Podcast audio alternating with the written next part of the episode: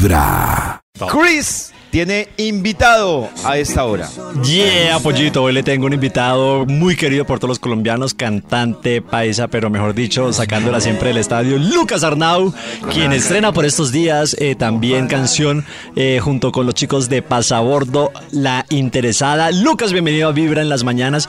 Y bueno, empecemos hablando de esta canción precisamente, ¿cómo nace La Interesada? Bueno, pues Chris, ¿qué te cuento, hermano? Esto es una canción que compuse yo con mi colectivo de composición que se llama La Santa. Somos cinco compositores eh, que componemos canciones para todos los artistas, o sea, para muchos artistas independientes pues, de Lucas Arnau.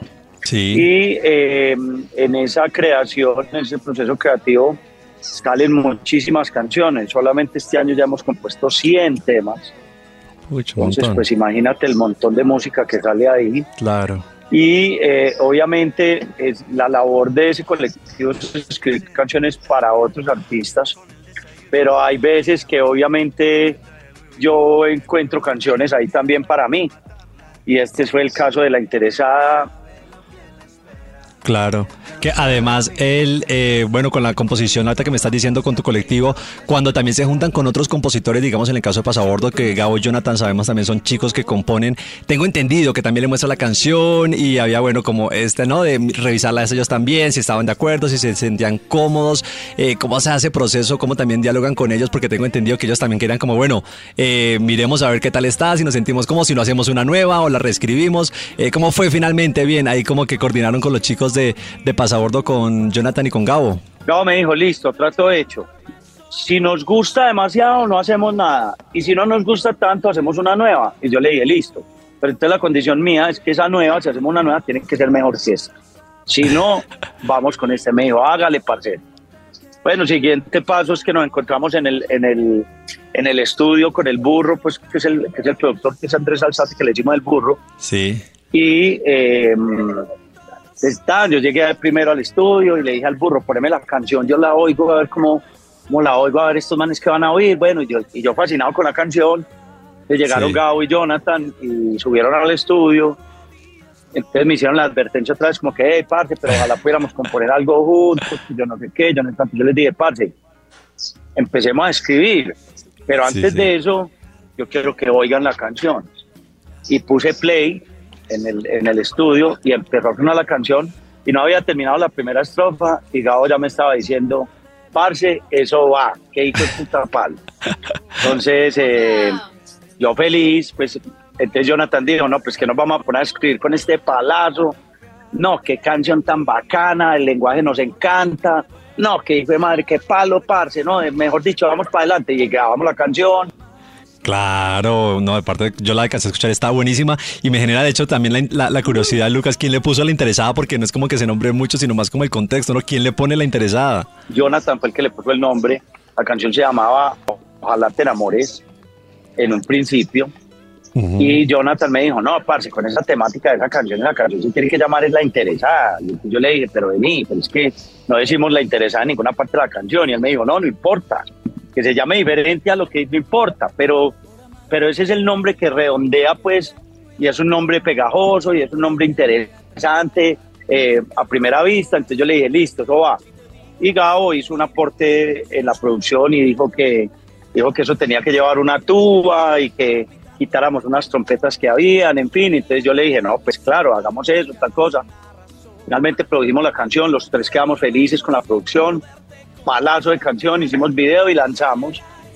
Y es una canción muy divertida, parce, porque es una canción que es una parodia a las mujeres interesadas, a esas mujeres que, que, se, que se enamoran más de tu billetera que de tu corazón. Ay, ay, ay. Piensa que hay varias por ahí, ¿no? Hay algo- Miren, no. una- un- unas cuantas, unas cuantas que hay por ahí. Lucas, eh, hablando también, eh, bueno, en otro aspecto, en estos eh, meses eh, perdiste también a tu papá, vimos en las noticias y en lo que posteaste la muerte de tu papá, eh, que bueno, yo tuve como ahí como medianamente el placer de conocer ciertos aspectos, me parece que era un señor tan sabio, tan considerado, tan comprensivo con vos, como no sé, como papá, me parece que eh, era muy admirable, como también has vivido un poco la, la muerte de tu papá y bueno, ya has pensado también de pronto, en, hablando de composiciones, de hacerle también algo especial a él. Pues Cris, ¿qué te digo hermano? Yo creo que esto es un tema que uno tiene que vivir un día a la vez. Eh, hay días más tristes que otros yo creo que queda el, el, el, el sabor de que estuvimos ahí con él hasta el último segundo, que lo acompañamos durante toda su enfermedad. Él lo dio todo por nosotros y nosotros por él, pero finalmente estaba pasando muy maluco, entonces lo mejor que podía pasar era, era su muerte, ¿no? Y, y, lamentándolo mucho, obviamente, y sintiéndonos pues, muy tristes por el tema, pero por lo menos de alguna manera pues, sabemos que descansó y que ahora está en un mejor lugar, quién sabe en dónde esté, pero seguramente estará mejor que como estaba aquí porque estaba sufriendo mucho y obviamente eso le cambia a uno el panorama de la vida entera. O sea, una cosa es la vida con el papá a bordo y otra cosa es la vida sin el papá, ¿no? Total.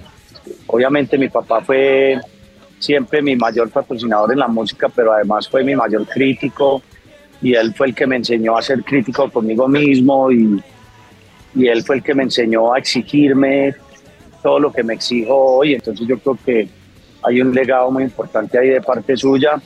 Y obviamente, eh, seguramente me saldrán muchas canciones para él. Eh, hay que, pues tengo que sentarme a escribir específicamente esa canción, que obviamente la tengo entre ceja y ceja, pero no he tenido el tiempo pues como dedicarle eh, para, para, para, para sentarme a escribir y dedicarle pues la creatividad que se merece ese momento, sobre todo viniendo, pues siendo para una persona tan creativa como lo era él, pues tiene que ser una canción sota. Claro, no, totalmente de acuerdo. Lucas, y te vimos también el fin de semana por acá por Bogotá en Movistar Arena, estás también nuevamente el lanzamiento. ¿Qué más viene eh, para Lucas este año, eh, para Lucas Arnau en temas musicales, proyectos? ¿Qué viene para ti? Este año vienen un montón de cosas, vamos a lanzar muchísimas canciones, vienen unas colaboraciones espectaculares, eh, viene eh, una gira que estamos planeando con Pasabordo a nivel nacional muy interesante, vamos de gira para Estados Unidos a final de año. Eh, lo que hay es trabajo, Chris, gracias a Dios. Eso veo, eso veo, eso veo muy bien. Lucas, muchísimas gracias por estar con nosotros acá en Vibra las mañanas, por compartir todas estas experiencias. Los oídos de tu corazón, esta es Vibra en las mañanas. El único show de la radio donde tu corazón no late. Vibra.